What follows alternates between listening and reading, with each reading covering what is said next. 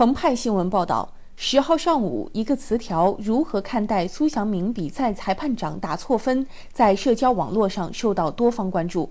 多家媒体写道，裁判长在接受记者采访时承认，给加拿大获得冠军的选手帕洛特分数打高了。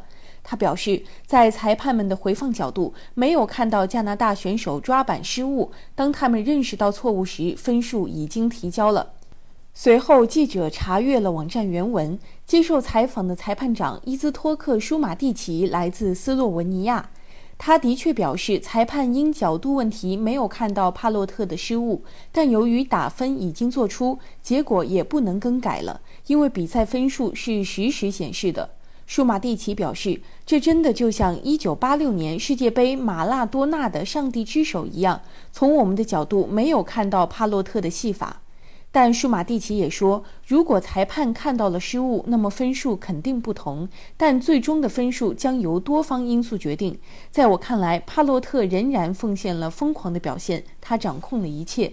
感谢收听羊城晚报广东头条，我是主播经纬。